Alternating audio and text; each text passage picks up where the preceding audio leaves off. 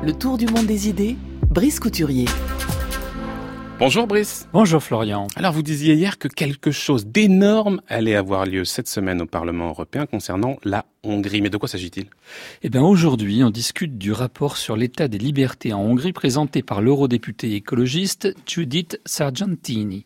Demain, le Parlement de Strasbourg votera sur l'opportunité d'appliquer à la Hongrie les mesures prévues par l'article 7 du traité. Il prévoit notamment, je le rappelle, une suspension du droit de vote au Conseil. La commission Liberté civile, justice et affaires intérieures du Parlement européen s'est déjà prononcée à une nette majorité en faveur d'une telle mesure.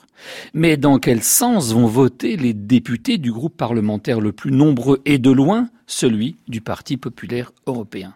Car aussi étrange que cela paraisse, le parti de Viktor Orban, le Fidesz, ultra-conservateur et eurosceptique, est membre du PPE, parti de centre-droit réputé, lui, euro-enthousiaste, et qui détient les présidences du Parlement lui-même et de la Commission.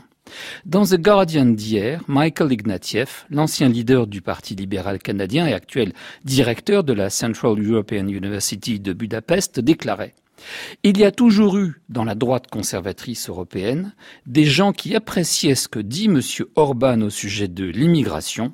Le fond de la question à présent pour eux, c'est de savoir s'ils apprécient également ce qu'il dit au sujet de la démocratie, des libertés universitaires, de la liberté de la presse.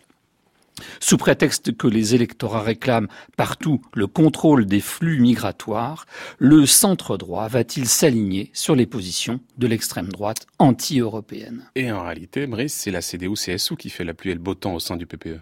Oui, car sous la pression de la CSU bavaroise menacée par le parti populiste xénophobe AFD, cette CDU s'est nettement droitisée ces derniers temps. Lorsqu'on demandait à Manfred Weber, CSU, qui est leader du PPE, pourquoi, pourquoi les députés d'Orban n'avaient pas encore été exclus de son groupe parlementaire, il répondait On tient mieux Orban en le gardant chez nous qu'en le laissant en roue libre. Mais les choses ont changé. Orban n'est plus seulement le mouton noir de la droite modérée, il a fait des émules. Le VP de Sébastien Kurz, qui gouverne l'Autriche avec l'extrême droite, la CSU elle-même et d'autres forces politiques de droite européenne appartenant au PPE soutiennent ostensiblement Orban. Comme le dit Alain Lamassoure, eurodéputé PPE, ce matin dans le quotidien L'Opinion, si on garde dans la famille un parti qui en viole allègrement les valeurs, au nom de quoi critiquer une position comparable chez d'autres, voire accepter de nouveaux membres du même acabit? Le fruit avarié gâte les autres. Fin de citation. La direction du PPE cherchera donc à empêcher l'exclusion des députés d'Orban car elle entend conserver le groupe parlementaire le plus nombreux après les élections. Il est même question d'y faire adhérer, figurez-vous, le PIS polonais, aujourd'hui affilié au groupe conservateurs et réformistes européens, ce qui pourrait signifier le contrôle par des partis eurosceptiques du parti politique européen qui a joué le rôle principal à côté des sociaux-démocrates dans les avancées les plus décisives vers l'unification européenne des 40 dernières années. Quel paradoxe.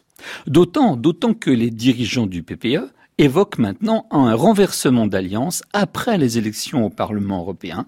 Ils abandonneraient les sociaux-démocrates que les sondages donnent en baisse générale pour d'autres alliés du côté de la droite souverainiste et Salvini est candidat. Jean Pisani-Ferry résume fort bien la situation dans un papier paru sur Project Syndicate.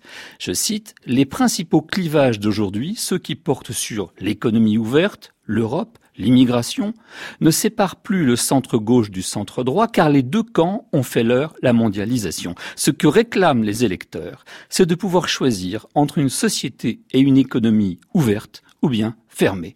Et c'est ce qui leur sera proposé en mai mais c'est risqué. C'est risqué parce que de son côté, la gauche, poursuit Pisani-Ferry, a éclaté entre une aile modérée, très affaiblie, et une gauche radicale anti-européenne. La question du moment, poursuit-il, c'est de savoir si les digues qui séparent encore cette gauche radicale de la droite nationaliste vont tenir ou non. La coalition au pouvoir en Italie montre que ces deux tendances, symétriquement populistes, peuvent gouverner ensemble le nouveau parti, Aufstehen, créé par la présidente du groupe parlementaire des Linke au Bundestag, Sarah Wagenknecht, qui marie des thèmes d'extrême gauche traditionnels avec celui de l'immigration, va dans le même sens.